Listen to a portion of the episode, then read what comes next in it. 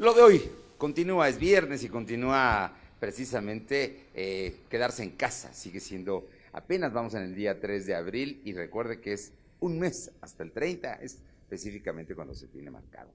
Le platico que ayer hubo una reunión de la cúpula empresarial con el presidente Andrés Manuel López Obrador. Ahí se llegó a un acuerdo. Se les dará un fondo de 25 mil millones de pesos, no se les dará, habrá un fondo de 25 mil millones de pesos en NAFIN para que los pequeños y medianos empresarios puedan tener acceso a créditos. Fue todo, ¿eh? No hubo más. Simple y sencillamente el presidente no quiere reducir los ingresos fiscales, dice que no va a pedir prestado y por lo tanto es lo único que tendrán los empresarios como apoyo por lo pronto en abril, que ya se verá después.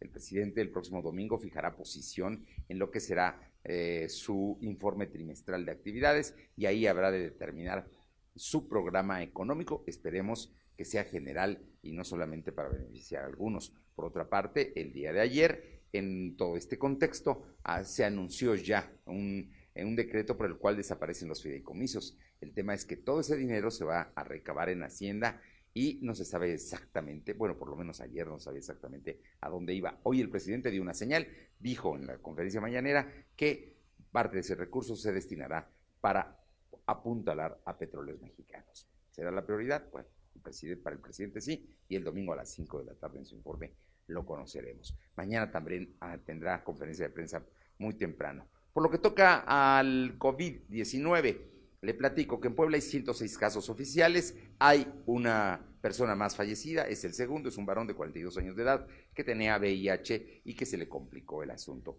Por otra parte, hay 106 casos. A nivel nacional hay más de 1.500 casos eh, registrados ya. Hay un promedio en la último, los últimos tres días de 100 casos diarios que se van eh, sumando precisamente y el tema es que no hemos llegado al punto culminante de cuando empiecen a propagarse aún más esta infección. Así es que siguen todas las recomendaciones, sigue el quedarse en casa y eh, evitar precisamente tener relación. El menor relación que tenga con personas que no conozca es lo mejor, es lo que señalan precisamente las autoridades de salud. Por otra parte, en el tema de la maldita vecindad, que ya le platicaba yo ayer, que fue un operativo en la madrugada de ayer, bueno, finalmente hoy se conoció, se conoció ya que hubo cuatro detenidos, había droga, había prácticas esotéricas y quizás hasta la Santa Muerte, en fin, temas que se localizaron en esta eh, vecindad que está en la 3 Norte, entre la 10 y la 8 Poniente, muy cerca del Mercado de la Victoria. Él es la vecindad donde estaban las mm, tienda, la cadena, una tienda añejísima que vendía desde mercería, artículos escolares, en fin, ahí es la maldita vecindad y ahí era el centro de distribución de droga para el centro histórico de la capital de Puebla.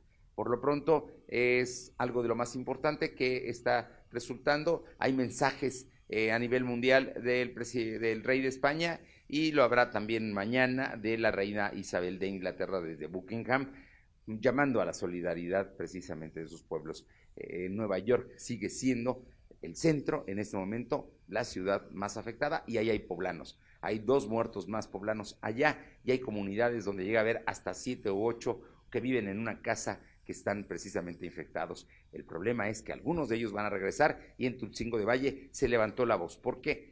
estiman que en estos días van a llegar 200 personas de Nueva York huyendo de allá, pero no se sabe si también traigan el eh, coronavirus. Así es que el tema de la Mixteca va a ser un asunto para la próxima semana importante porque ah, Relaciones Exteriores ha pedido que los paisanos que tengan ya su residencia en los Estados Unidos eviten llegar a México. Pero muchos de ellos, tengan la seguridad, volverán. Es lo de hoy a las 2 de la tarde, www.lodehoy.com.mx y además en frecuencias radiofónicas. Nos encontramos. Es lo de hoy.